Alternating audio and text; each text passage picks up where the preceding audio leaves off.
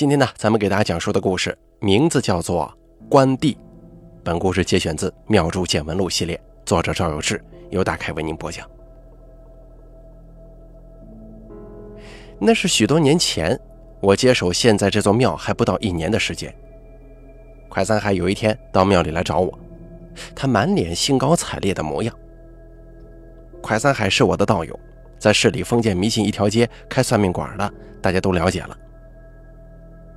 我那会儿正坐在大殿里值殿接待香客，只见蒯三海极为虔诚地从香筒里取出三支香，点着了，依次按照道教仪轨依次插进香炉，小心翼翼地把三支香按照间距不盈寸的标准，接着又是三拜九叩。喂，我从来没见过你这么认真地烧过香，遇见什么事儿了？蒯三海没接我的话，说道。老赵啊，你给我点个灯吧。啊，行啊，你得有事要祈福啊，说吧，什么事儿？蒯三海用手掌放在嘴边，神秘地说：“我这儿啊，有个大活看你那没见过世面的样子，什么大活能让你变成这样啊？”快三海压低声音说：“湘江边上的肥宅快乐城。”你你说什么？哪个肥宅快乐城？小区的名字吗？嗨，谁没见过世面呢？啊，那是市里最大的商业地产，这你都没听说过呀？沿着湘江一片，从唠叨河到浏阳河，全是他们的。唠叨河跟浏阳河之间有三公里长，你想想这是多大规模呀？哟，这么大一个地产商，怎么会跑到你那小店去呢？嗨，人家也是没办法了。去香港请风水大师，钱花了，事儿没办好，老总急呀，人托人找人，最后找到我这儿来了。那这活你接得下来吗？按你说的，那至少得有几十万平米，光走着看就得走死你呀！说什么呢？这个是小事儿。当时他们请香港的风水大师，那是下了血本了。香港那边来了个团队，租了一架直升机，围着上头转了好几天。大部分的风水问题还是解决了。怎么，人家一个团队都没干好的活你能解决啊？所以我这不是来找你点个灯，帮我祈福一下，说不定能成呢。行，那点吧。这么大的活要是真成了，你可得来还愿呢。我拿出纸跟笔，写了快三海的姓名、生辰、住址，拿出一盏油灯，点着了，把纸贴在油灯上。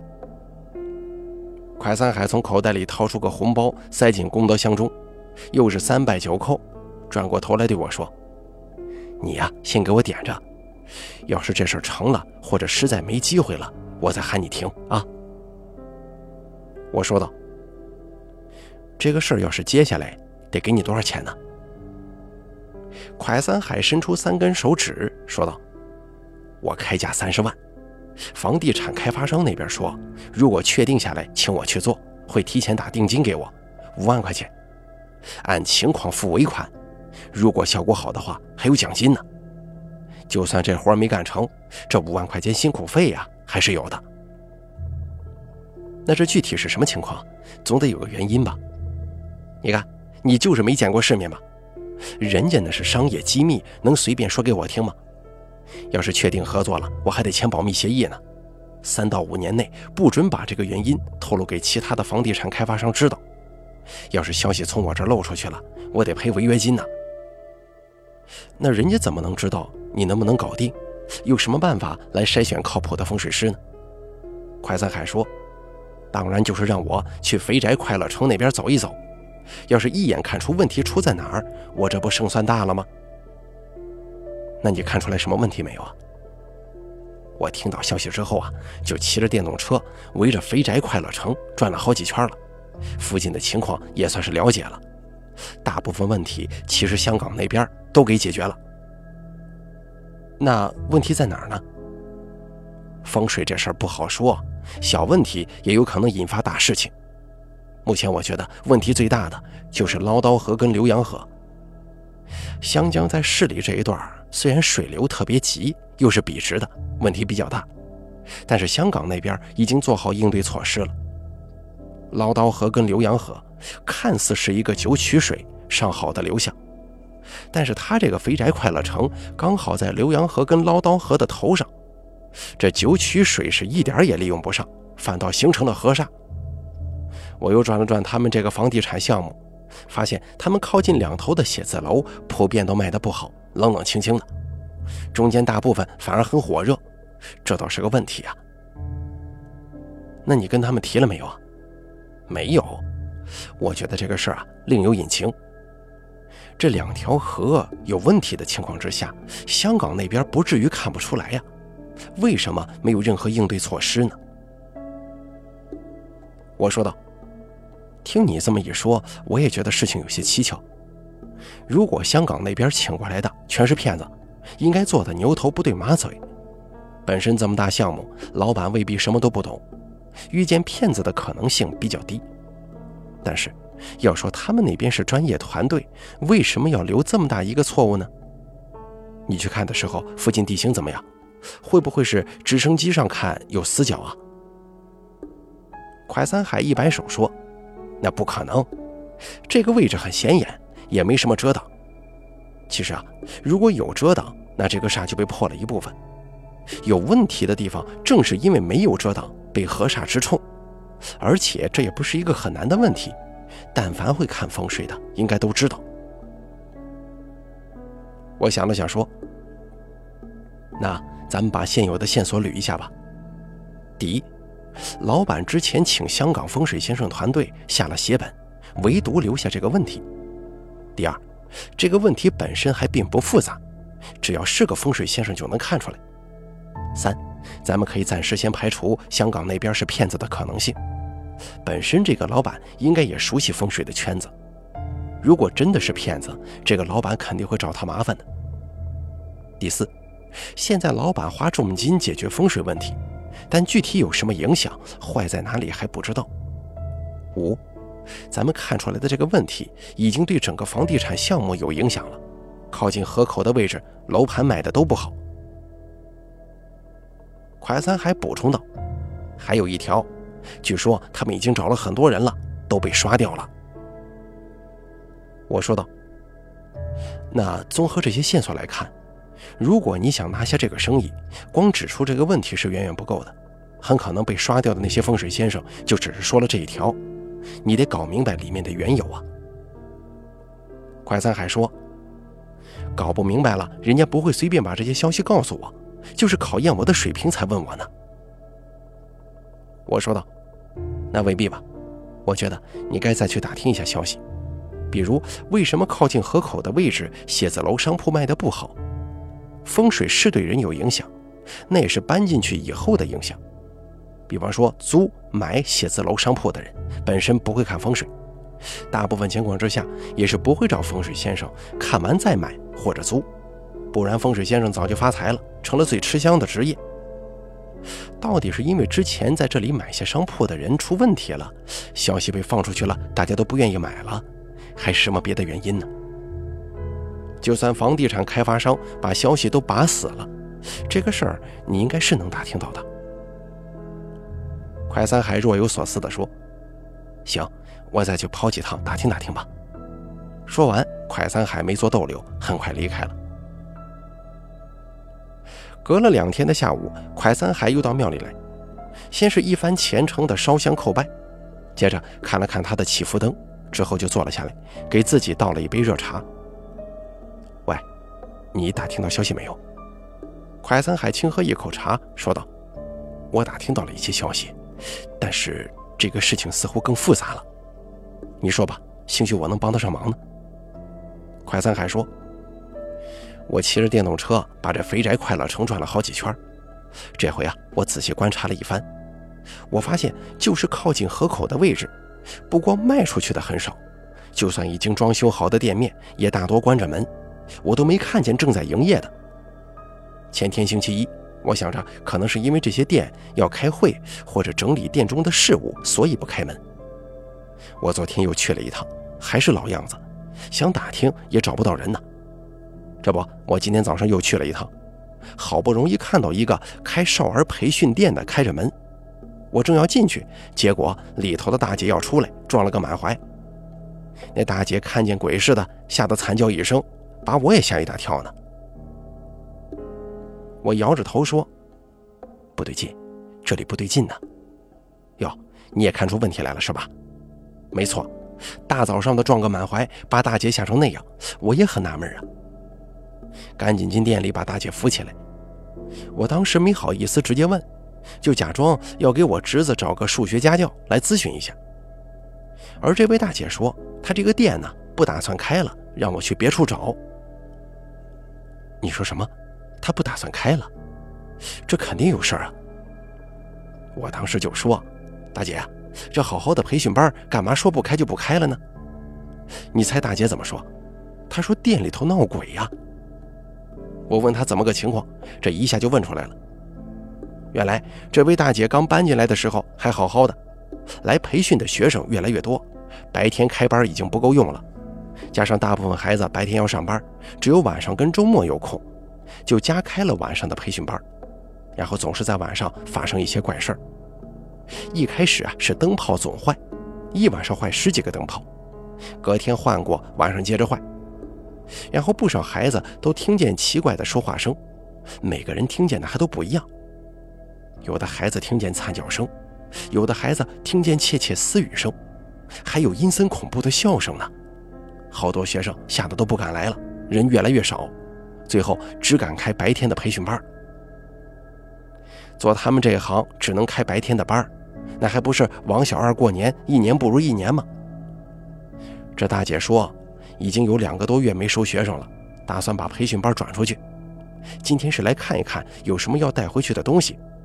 平常这培训班就冷清，加上之前发生的那些事儿，我突然出现，这不把她吓坏了吗？那他为什么不找几个本地的师傅去做一下镇煞呢？人家找过了，还做了好几场呢，一点用都没有。然后他培训班旁边也有几家店面，那几家他也去打听了，都是一样的情况。一到晚上就听见奇怪的声音，而且每次听见的还不一样。跟开发商和物业反映，他们也没办法，后来都陆陆续续搬走了。怎么，你这还没问大姐就自己把情况说清楚了吗？是啊，她是说清楚了，可我却一头雾水啊。这用风水怎么解决吗？要风水能镇煞，还要道士干什么？哦，如果大姐说的是实情，这就复杂了。这个事儿啊，不光涉及到风水，还有凶煞。但那个老板估计是分不清的，绝大多数人都以为这本是一回事儿。那现在怎么办呢？我现在有个大胆的猜测，但是这个也太离谱了，连我自己都觉得玄乎呀。行了，你倒是说吧。线索越来越清晰了。首先，香港那边的风水先生团队肯定不会看不出河煞的问题，但是他们没有处理。这里面有两个可能，一个是他们不愿意，一个是他们根本处理不了。然后在这个位置开店的商家都说附近闹鬼，而且请的法师来做遣送破煞都没用，这里头大有文章啊！我觉得可能性只剩下一个了。那你的意思是这个煞已经没法解决了吗？对。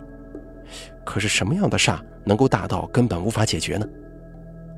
那个开培训班的大姐说，每个小孩听到的闹鬼的声音都不一样。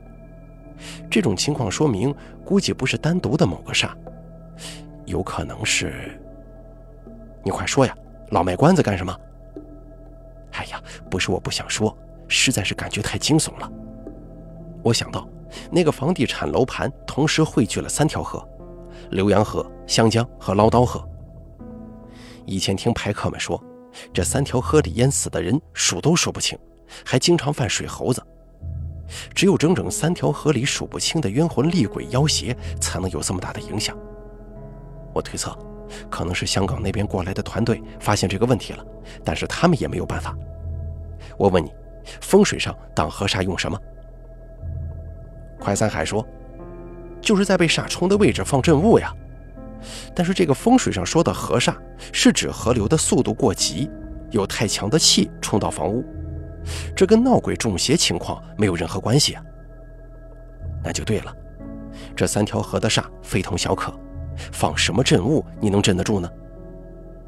哎呀，呃，这个倒是个问题啊。目前来看，镇物也根本没用，所以也有可能是香港那边其实做过应对措施，发现镇不住，所以撤掉了，对吗？我说道，甚至有可能本来情况没这么严重，是香港人试着破解的时候把矛盾给激化了，以至于变成现在这样。就好比，本来有一千个小孩子分布在各处，他们之间是有联系的。其中有七八个孩子经常在公园里恶作剧捉弄人，你每天都去公园里把这些孩子打一顿，这下子就可能把一千个孩子都引过来了，这还不得闹得天翻地覆啊！快三海惴惴不安地说：“那那这事儿，你你能解决吗？”我说道：“你开什么玩笑啊？旧社会要是有这样的情况，那根本不是一个道士能解决的。”你以为旧时候政府主持的官方祭祀是怎么回事？就是召集几十上百个道士来处理这样的事情。因此啊，绝大多数本来就凶杀重的地方早就处理好了。但是湘江、唠叨河、浏阳河交汇处这一带，晚清的时候才开始兴盛起来，以前不是很受重视，所以就算有很复杂的煞，也是没人管的。怎么？你的意思是这个煞根本解决不了，我我也挣不到这个钱吗？我说道，也不一定，光把这个事情指出来，开发商肯定对你另眼相看，定金不就打过来了？然后他们跟你说一下具体情况，你知道更多消息了，咱们再想办法吧。哎呦，这这也太没把握了，我觉得还是得看一下有什么办法能彻底解决掉。我笑着说。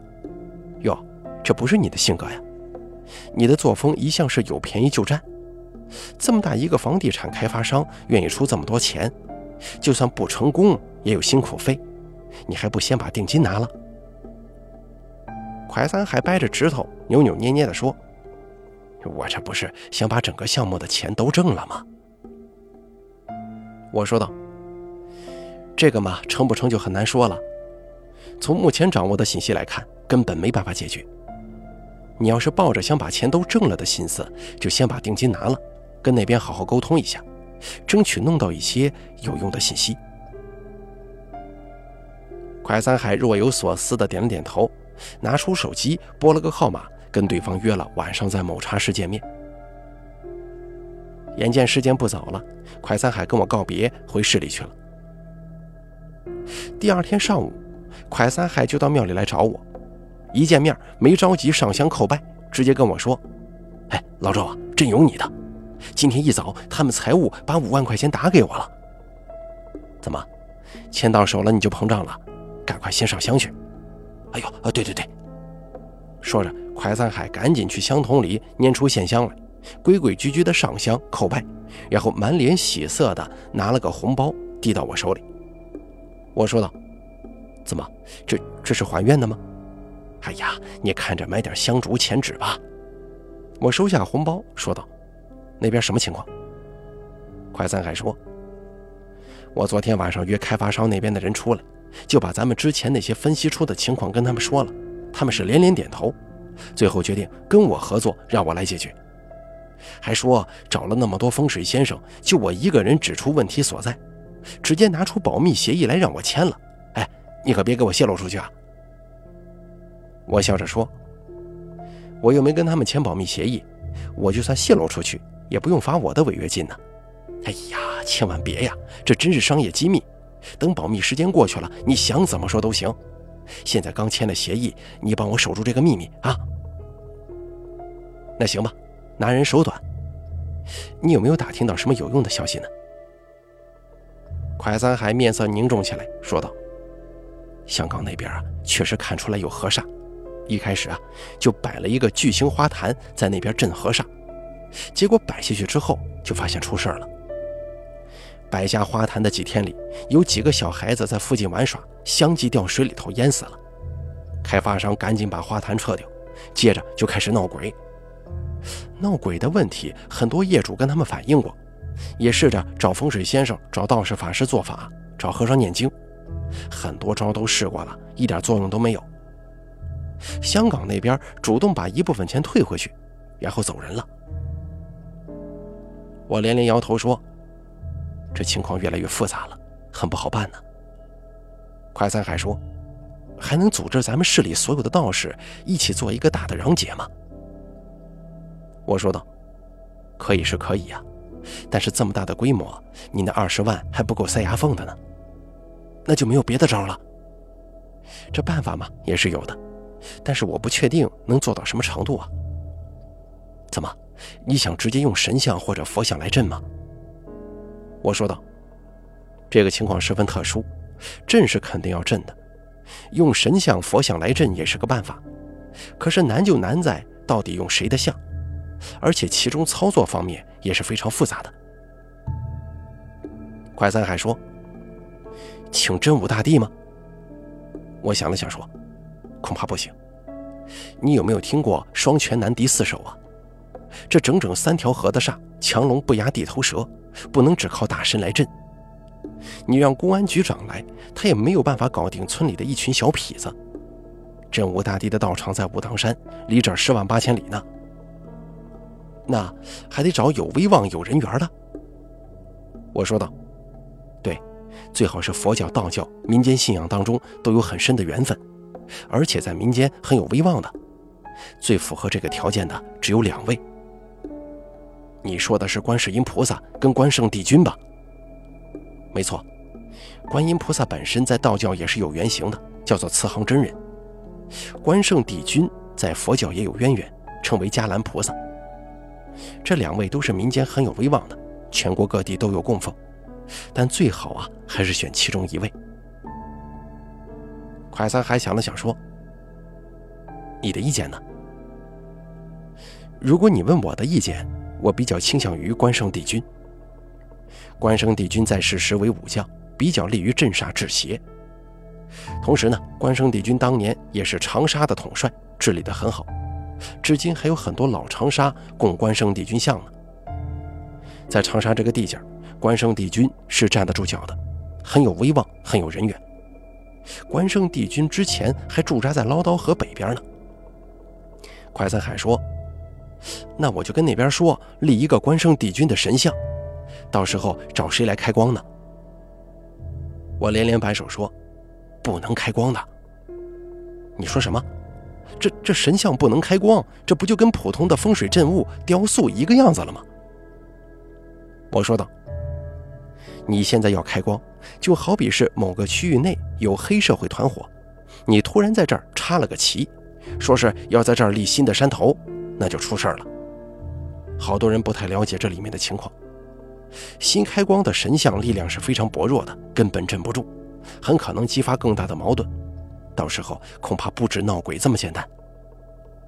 蒯三海挠着头直左牙花子，说道：“这不开光又要立神像。”普通的风水阵我还镇不住，开光了也镇不住，这怎么操作嘛？我说道：“这就是难点了，不然为什么香港那边的团队都做不了，让你白捡一个大便宜呢？要是这么简单，轮得着你来干呢？这也不行，那也不行，你倒是给我出个主意啊！我有没有给你讲过我外出游历期间遇见过的一个事儿啊？那次我在一个乡下遇见了个庙。”我就跟庙祝一起待了几天。他遇见一个挺厉害的中邪小伙子，我们都解决不了，最后就请本地的一个马脚帮忙。马脚请师傅上了身，那个师傅说打不过这个妖邪，也解决不了。最后我想起《阅微草堂笔记》里面的一个故事，想到人的精神力量可以帮助他，我们就喊了好几十个青壮年，一起拿着锄头镰刀，一边喊一边追。帮助马脚师傅把妖邪给打赢了。快三海说：“那咱们也喊二三十个青壮年围着神像整天喊呢，这这太不像话了吧？”我说道：“你就不会变通吗？这个办法其实很简单，你只需要让开发商在犯煞的位置立一尊关圣帝君的塑像，不要开光，但是让神像受香火就行。这就好比什么呢？”好比村里来了一个陌生人，你根本不认识他，但是好多村民见了他就管他叫村长，时间长了，他可能就真的变成村长了。他说什么你都当他是村长。但是也有个难点，那就是怎么让大家去拜呢？快三还打了个响指说：“这招行啊，那我就可以让他们请托了。先把神像立在那儿，然后花钱雇托，隔三差五的去那儿连烧带拜。长沙人容易迷信呢，一看别人在那儿拜，附近住的人也就去拜了。你对江湖上这点事儿啊不明白的。”我自嘲一笑，说道：“那就行，你去办吧。”隔了快一个月左右。快三还打电话跟我说，神像已经做好了，开发商也把神像立在广场上他看好的那个位置，剩下的就是请托过去烧香。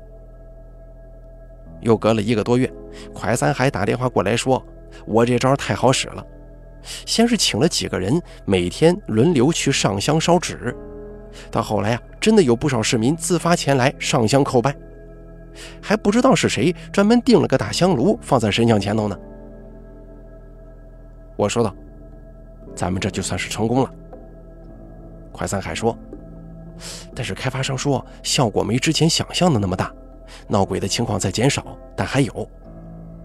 那就没办法了，你就算是当村长也得有群众基础吧，这得日积月累，慢慢来吧。”快三海说：“那如果是这样，估计我的尾款可就黄了。那也是没办法的事儿。不过事情要是最后解决了。”肥宅快乐城的开发商应该还是会给你酬谢的。后来我有一次去市里办事儿，路过湘江边上的肥宅快乐城，特意去看了一下这尊关圣帝君像，发现不远的地上有血迹和鸡毛，想来是有香客过来许愿，心愿得成之后来杀鸡还愿。看来这尊神像的力量确实在逐渐加强啊。两年后，这尊关圣帝君神像手持的青龙偃月刀竟然断了。官方消息说是刀身太重，刀柄承受不住，再加上广场附近风太大。然而，也有人打听到消息，说这刀身被大风吹进了捞刀河。可刀身有十来斤重啊，如果被风吹进捞刀河，实在是匪夷所思。后来，肥宅快乐城的开发商重铸了一把不锈钢的青龙偃月刀，焊接在关圣帝君的神像手中。现如今，蒯三海签的保密协议早就过了保密期，我才有机会把这个故事整理出来。那尊关圣帝君像如今是香火鼎盛，而肥宅快乐城再也没闹过灵异事件了。好了，咱们本期《妙珠见闻录》的故事就说到这儿了，感谢您的收听。本故事作者赵有志，由大凯为您播讲。